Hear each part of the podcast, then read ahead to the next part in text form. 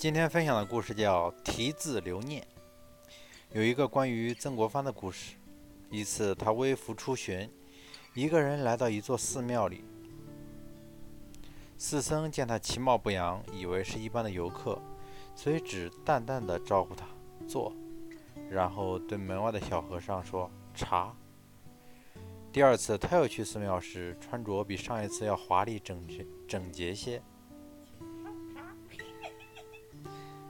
寺僧才稍稍礼遇他，请坐。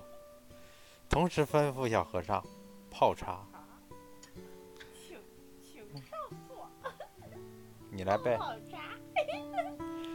第三次他再去时，四僧知道他是有名的两江总督后，非常恭敬地迎接他，并且再三地招呼他请上座，并赶紧吩咐小和尚泡好茶。寺僧哪会错过这样的机会，连忙捧出笔墨纸砚。请他题字留念。